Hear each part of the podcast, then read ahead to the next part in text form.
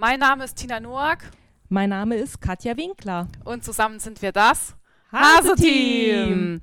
Heute geht es um das Projekt Smart Cities, das im Landkreis St. Wendel vor kurzem gestartet ist. Und zu Gast bei unserem Podcast ist heute Philipp Reis, der uns sicherlich einiges hierzu erzählen kann. Philipp, erzähle uns doch mal, wo kommst du her? Was ist denn dein beruflicher Werdegang? Was sind deine Hobbys und welche Position hast du hier im Projekt Smart Cities? Ja, hallo, erstmal vielen Dank für die Einladung. Ich freue mich auch hier dabei sein zu dürfen.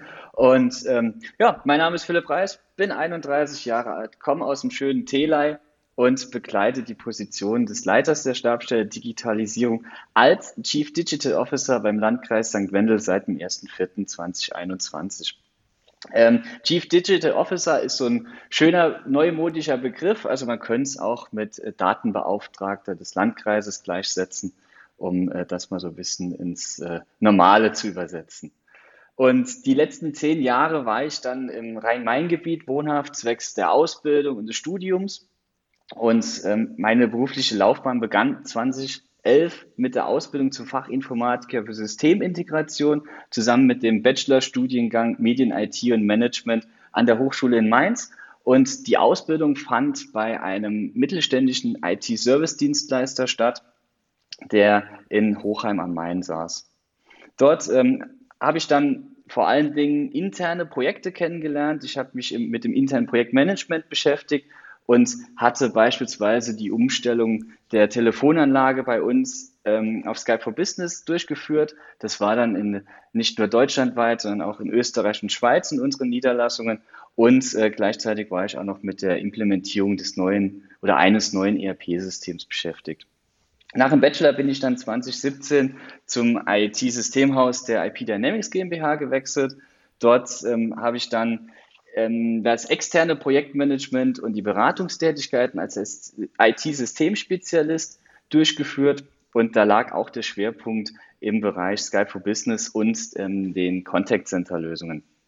Bei IP Dynamics habe ich dann zusätzlich noch den Master im Bereich IT Management auch an der Hochschule Mainz absolviert und bin dann nach Abschluss des Studiums letztes Jahr im Februar durch ein kurzes Gastspiel beim Innenministerium dann beim Landkreis gelandet, weil ich auf das Smart City Projekt aufmerksam geworden bin, so zu Ende 2020 und dachte mir einfach, das ist ähm, zum einen ein Projekt, was mir auch persönlich am Herzen liegt, weil wir den, den Landkreis so ein bisschen moderner wieder gestalten können. Wir können die Digitalisierungsschiene nutzen. Wir können damit den Landkreis attraktiver, nachhaltiger gestalten und natürlich, äh, ja, für die Saarländer ist es immer schön, wenn man die Heimat ein bisschen attraktiver machen kann.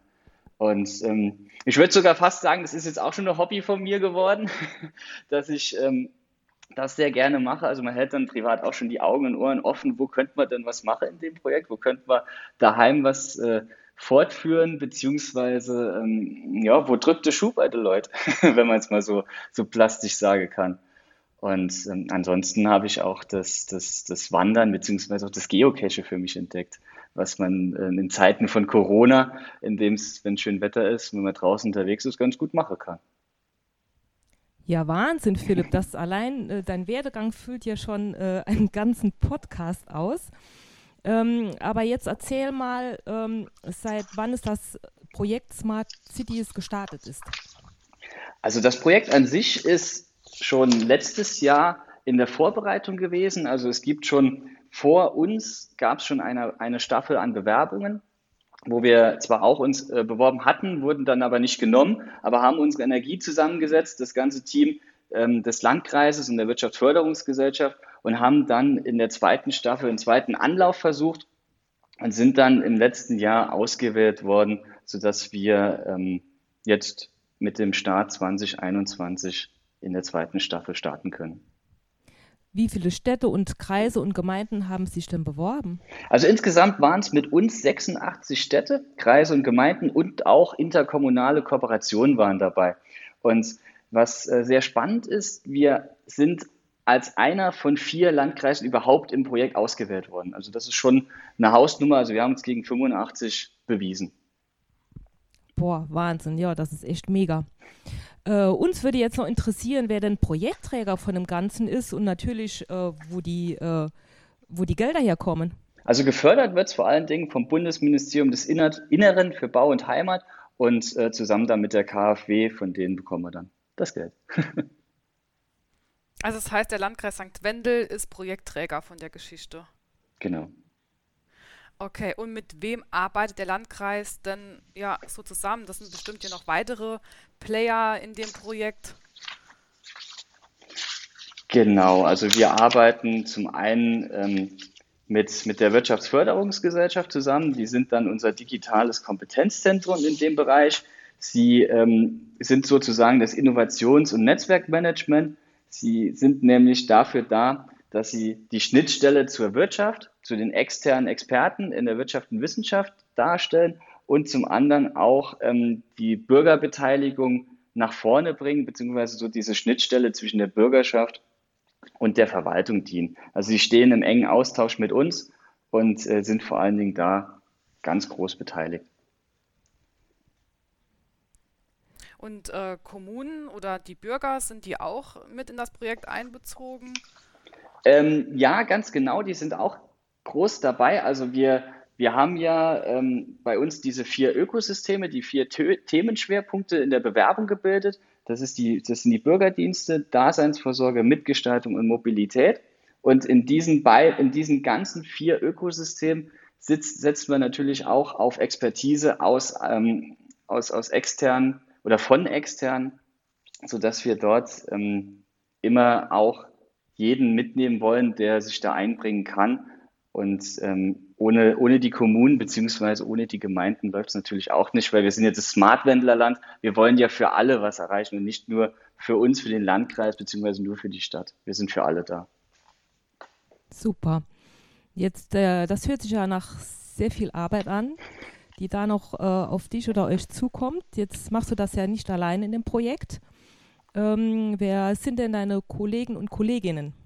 Also wir haben ähm, zum einen einen Datentreuhänder beziehungsweise auch die stellvertretende Leitung der Stabstelle Digitalisierung eingestellt. Das ist der Herr Aljoscha Dietrich. Er ist äh, vor allen Dingen dafür da, dass wir das Thema Daten, Datenschutz, DSGVO und Datensicherheit eng mit unseren Projekten miteinander verknüpfen. Weil die Daten sind ja sozusagen das Gold des 21. Jahrhunderts. Früher war es das Öl, jetzt sind es die Daten, weil alle Systeme, sei es ähm, ähm, sei es der ÖPNV oder, oder die Energiewirtschaft, überall werden Daten generiert und je nachdem, ob wir sie in unserem Projekt einsetzen wollen, brauchen wir natürlich auch ähm, die Kontrolle darüber, dass sie nicht missbraucht werden, dass sie auch transparent gestaltet werden, dass wir auch für, für, für die Ängste oder, oder die Befürchtungen der Bürgerschaft zur Verfügung stehen.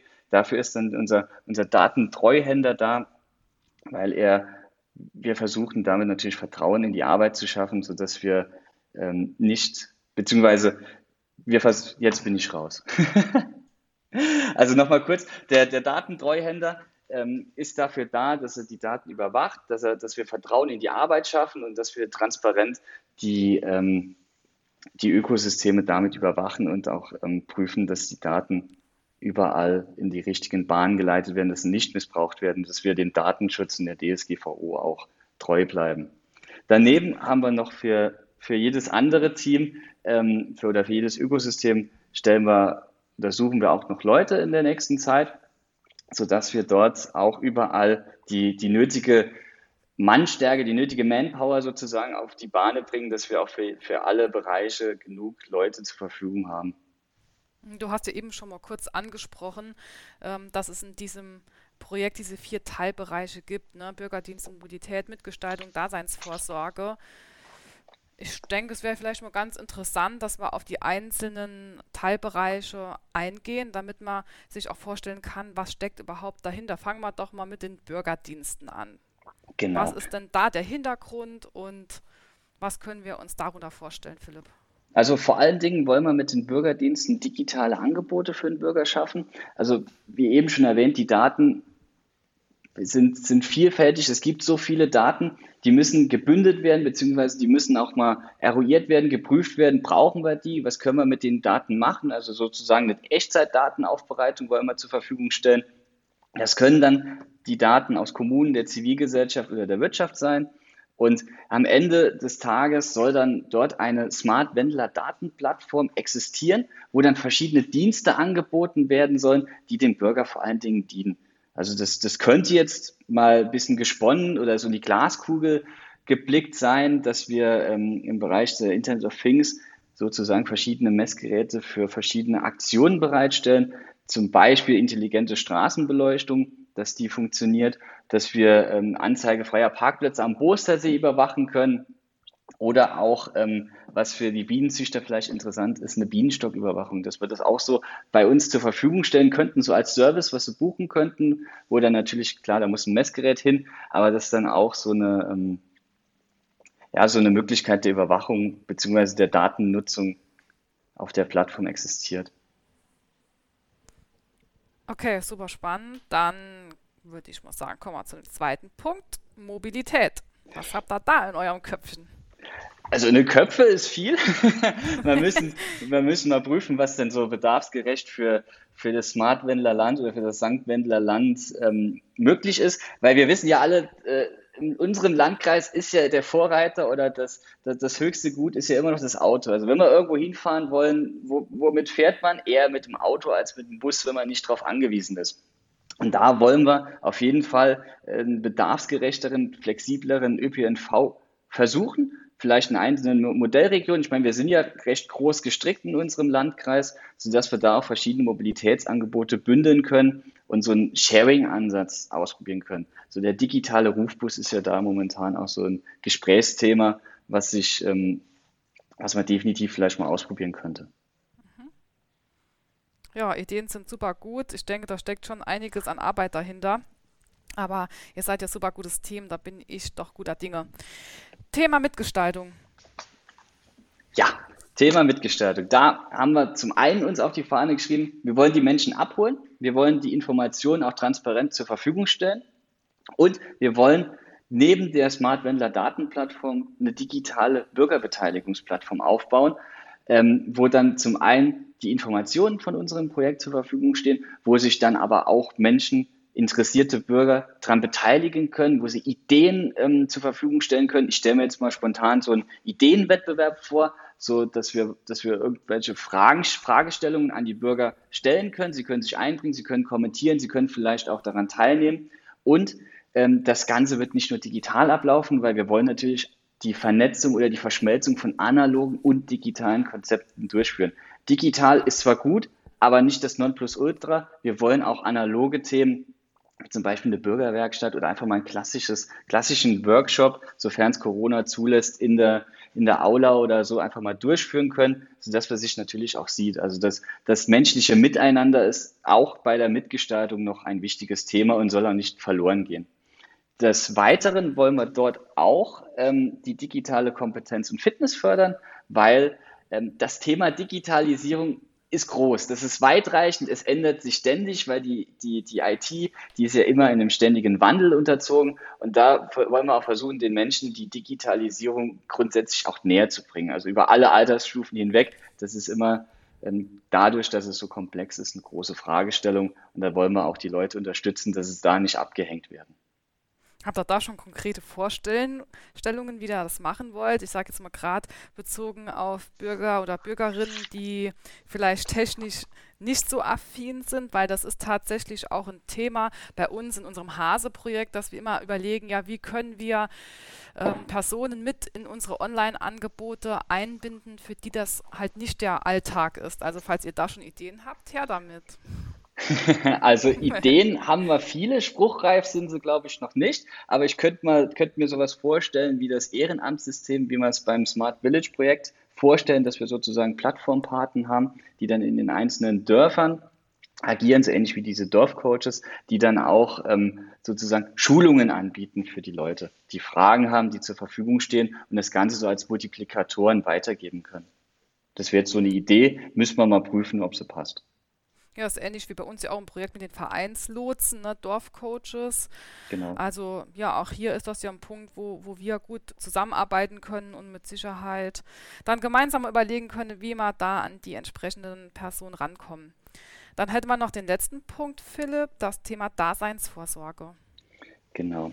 Da hatte ich ja eben schon das Smart Village kurz erwähnt. Also Daseinsvorsorge ist genau das, was Smart Village schon macht. Wir wollen es nur noch weiter aufziehen, wir wollen es noch verbessern, wir wollen noch verschiedene neue Themen ausprobieren.